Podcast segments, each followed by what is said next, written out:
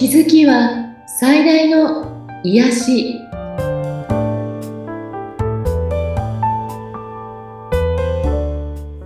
皆さんこんにちは。アトラクションカウンセラーの広田ゆかりです。アシスタントの菅千奈美です。ゆかりさんよろしくお願いいたします。よろしくお願いします。さあ今回はどのようなテーマですか？はい、えっ、ー、と今回はこの1、2ヶ月っていうかね。なんかあのセッションだったりそうでないことでも、えー、相談されるテーマが家族との関係というものがすごく多いんですね。はい。セッションってね意外とその月とかその、ね、12ヶ月なんなんていうのテーマがね意外に偏るんです。あそうなんですね。そうなんかあの仕事とか職場というものだったり、はい、恋愛とか夫婦っていうものだったり、うん、まあ、家族、親子っていうようなことだったりするんですが、はい、今回、最近はこの、えっ、ー、と、まあ、夫婦も含めてなんですけど、家族、そして親子関係、えー、インナーチャイルドの癒しというものが、はい、今回のテーマかなと思っていて、うん、まあ、えっ、ー、と、これものすごく個人的なね、あの、皆さんそれぞれのものなので、うん、ふわっと一般的なこととして皆さんに聞いていただけたらいいかなと思うんですね。はい。で家族って、えー、縁が切れないものだから、うん、皆さんにとってすごく頼りになったり、愛情を感じるものでもあれば、うん、非常に重荷だったり、うんすることもあるんですね。うん、えーと、家族って助け合ったり、えー、実は気づかせ合ったりするためのいろんな約束をして生まれてきてるというパターンが多いんですね。はい。うん、なので、今回は、例えば私があなたをサポートする役としてきましたっていうパターンもあれば、うん、えー、いろんな問題を起こしたりして、あの、親に気づかせるというテーマで子供が、えー、その役をやってくれたりする場合もあります。はい。よく、えっと、家族の中で、例えば、すごく、えっと、固いお仕事でとか、うん、社会的地位があって、えー、というような家族の中で、一人だけ、えっと、問題児になったり、うん、不良になっちゃったりとかいうのはよく聞くことだと思うんですけど、はい。うん、そのお子さんは、その家族の中の、えっ、と、それぞれが抑圧されているものありますよね。うん、それを一手に引き受けて、外に表現してくれているという役をやってるんですね。おうん、あとは家族をつなぐマスコット的な役をやってる場合もあったり、はい、あの病気というもので家族の気づきを高めたりとか、うん、あいろんなものがあって、えっ、ー、と、なんでとかどうしてとかって思うけど、実は全てにえっ、ー、と、意味があってそうなってるよっていうことにまずこう気づくといいんですね。はい。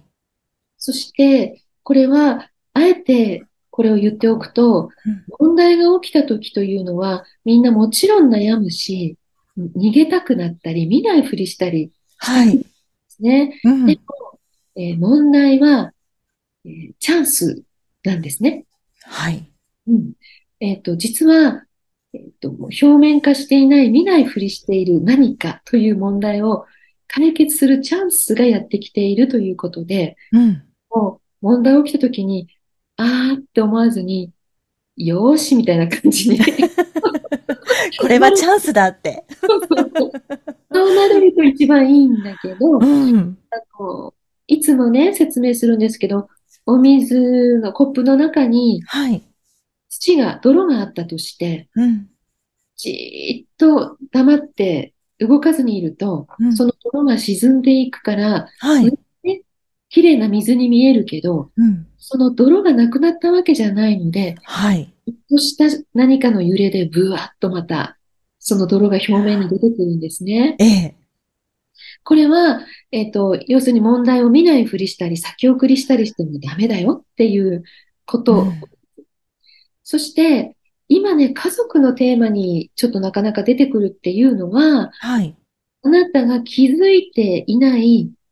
えー、子供の頃の傷、インナーチャイルドの傷が原因になっていて、これを癒すためにいろんな問題が起きてくるという場合も結構あるかなと思うんですね。はい。うん。これは、えー、例えば、あなたが自分と自分の子供の間で、うん、揉め事とか悩み事があったとして、自分はこうすごくこう、そこに、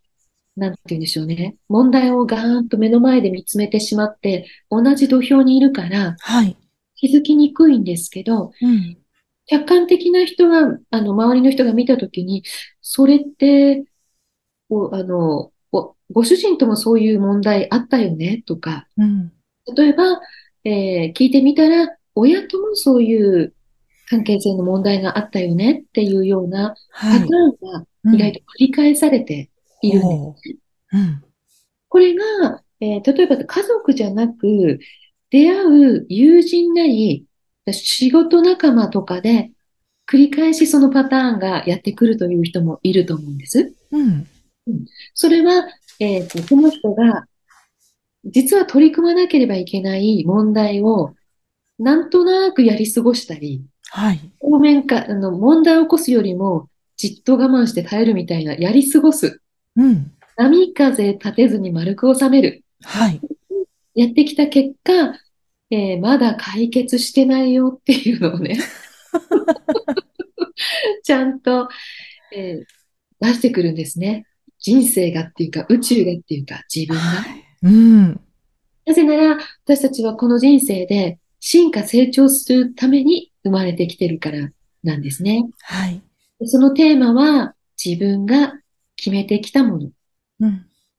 なので、えー、起きてる問題を、いや、これ、自分が我慢すればいいんだとか、そういうふうに思わずに、真正面取り組んでみると、はい。ね。その取り組むときに、どうしても自分の今までの考え方、ものの考え方の、えー、パターン、思い込みがあるので、うん、これはちょっと人からえっ、ー、と、指摘されないとなかなか分かりにくいかなと思うんです。うんうんうん、そして、身内や友人に指摘されたら、とっても腹が立ったり、はい、受け入れなかったり。そうですよね。近い人から言われるとね。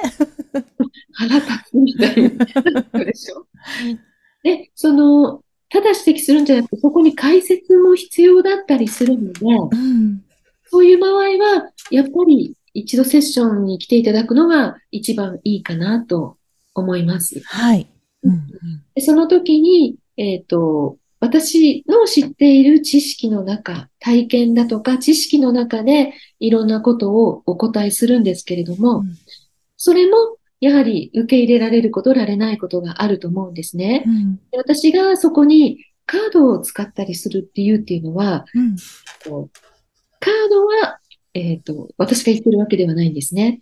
その、えー、いらした方のハイヤーセルフとつながったメッセージがそこに届くので、うん、やはり、えっ、ー、と、最近のセッションでも本当にそうなんですけど、えー、必ず最後に引いたカードは、今日のまとめというようなこととか、強調したいことが繰り返し出てきたりするので、うん、それを、えー、だと受け入れやすくなってくるのかなって思うんですね。はい。うん。で、えっ、ー、と、例えば具体的には、あなたが、えっ、ー、と、家族の誰かとうまくいかない。うん、例えば、夫婦間でうまくいかない。いろ、あと、いろいろあると思うんですけど、うん、それは、うんまあ、自分と配偶者がうまくいかないときっていうのは、自分と異性の親との関係性のことがすごく影響していたり。はい。で、例えば、えっ、ー、と、あなたが、自分が子供の時にね、うん、親とか家族の顔色をすごく見るような生活を強いられたとして、はい。うん、例えば、厳しい親だった場合もあれば、えっ、ー、と、家庭環境の中でそれが必要だったとか、うん、いう場合もあるし、意外にその、兄弟の中でも、ね、下の方の人が、上の人の顔色見るみたいなのがあったりしますよね。はい。それが身についていると、うん、えっ、と、結婚した時も、後も旦那さんの顔色見る。っていうことになります。うん、なんなら子供の顔色も見てしまう。うん、そして、えー、やはり、その子供との問題が起きたりした時も、えー、自分が、なんていうのかな、顔色、相手の機嫌を損ねないように自分を我慢させてしまったり、そこから自分を逃げることを考えてしまったり、うん、というようなことになってくるんですね。はい。うん、なので、えっ、ー、と、この家族の問題っていうのは、えっ、ー、と、その家、その家で違ったりするんですけど、うん、えっ、と、自分自身が、うん、なんて言うんでしょう自分を解放すればっていうか、親が自分を受け入れれば受け入れるほど、子供の親を受け入れられるようになってくる。うんあの、苛立たせる振る舞いを、あの、親が自分を良しとして受け入れたら、はい。子供の態度が変わってくるということなんです。だから親が私がこうだからって私が間違ってダメだったんだとかって責めていたり、うん、自分で自分をジャッジしていると、決してそれは、えっ、ー、と、自分のためにもならないけれども、えー、それを、えー、子供やまたは違う人があなたをジャッジするという形で現れてくるということなんですね。う。んうん、なので、えっ、と、なんて言うんでしょうね。自分自身をまず、え受け入れる？はい。えっ、と、あと、前にも言いましたけど、ありのままの自分、うん、理想の自分じゃなくても、はい。思い通りの自分じゃなくても、うん、まあ、これが私なんだなって受け入れるし、そして自分を責めたり、うん、をやめる。はい。罪悪感を持つのをやめる。うん、これもすごく重要かなと思うんですね。うん、で、その小さい頃、インナーチャイルドが傷ついて、その寂しい思いをしたとか傷ついたっていうものを癒すために、えっ、ー、と、やったらいいことっていうのはいっぱいあるんですね。はい。例えば、私はいつもお勧めするのは、ちょっとぬいぐるみ的なものとかなんか用意して、うん、に自分が小さかった時の名前をつけて、はい。でその子を可愛がってあげる。うん、それが小さい自分なんですよね。小さい自分がしたかったのにしな、できなかったこと、遠慮して言えなかったこと、はい、そういったことを今大人になってもやってみたりすると、すごくスッキリしたり、う。ん、癒されたりするっていうのがあるので、うん、えっと、なんでしょうね。まず今日お伝えしたかと、これすごくテーマが深いので、うん、今日お話できてないんですけど、で一つは、えー、向き合ってみることから逃げないことですね。はい。で私は我慢すればいいんだというふうに押し込めたものは、うん、必ず後でまた問題となって、現象として出てきます。そうなんですよね、うん。なかったことにはならないんですね。うんうん、そこに、えっ、ー、と、解決しなければそこがなくならないから現象として現れてきているので、はい。だから問題は解決する、うん、過去の今までのことを解決するチャンスだっていうふうに捉えてねっていう。うん、なるほど。最初にね、おっしゃってましたもんね。問題はチャンスって。まあ、その解決の仕方がわかんないよっていう人は、はい、セッションに来ていただく。うんうん、この今までの放送とかで聞いていただくと役に立つことも結構言ってると思うんですね。はい。そして、インナーチャイルドの癒しは、え小さかった自分をイメージして、可愛がる。自分が今何したいかなとか、うん、どうしたいかなって考えてあげることも、実はインナーチャイルドの癒しにとってもつながっているので、はい、それを日々、えっ、ー、と、考えてみるっていうか、できることは実行してみる。うん、はい。これだけでも、かなり気分が変わってくるのではないかな。そして気分が変わると現象が変わってくるので、うん、それも、えっ、ー、と、よく見てみるといいのかなと思います。うん、家族のテーマは、ちょっとこう、深すぎて、うん、今日、なんか10分の1ぐらいしか言えてない まだまだ。次、また次回の放送とかでもね、はい、できたらいいなと思います。はい、ありがとうございます。じゃ今日のメッセージは、求めよ。しからば与えられん。尋ねよ。しからば見出さん。門を叩け。しからば開かれん。すべて求むるものは徳。尋ねるものは見出し。門を叩く者は開かるるなり。またいより。